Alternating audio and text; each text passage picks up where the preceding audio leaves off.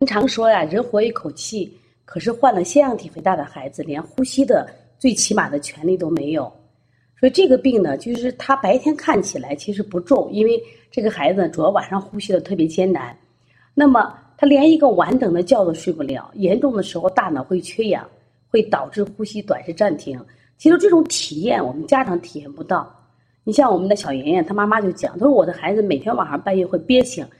憋醒了就发火，然后把家里东西都砸完了。我们的小豆包只有一岁八个月，奶奶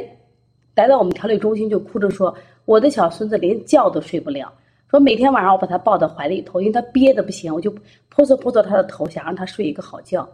所以说，实际上患了腺样体肥大的这个孩子家庭，他们的家庭也真的非常痛苦，根本谈不上幸福而言。那么，在因为我们无能，我们束手无策，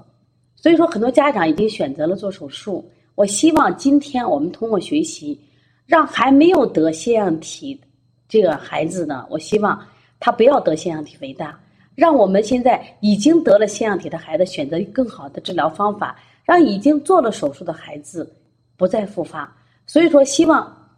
更多的家长通过今天这节课学习，能参与到腺样体知识的学习和推广中，让更多的孩子远离腺样体肥大。邦尼康公司也会在此课程后。会和全国的爱心人员、人士或者机构组织大型的腺样体知识公益巡讲活动，希望更多的家长和机构积极参与。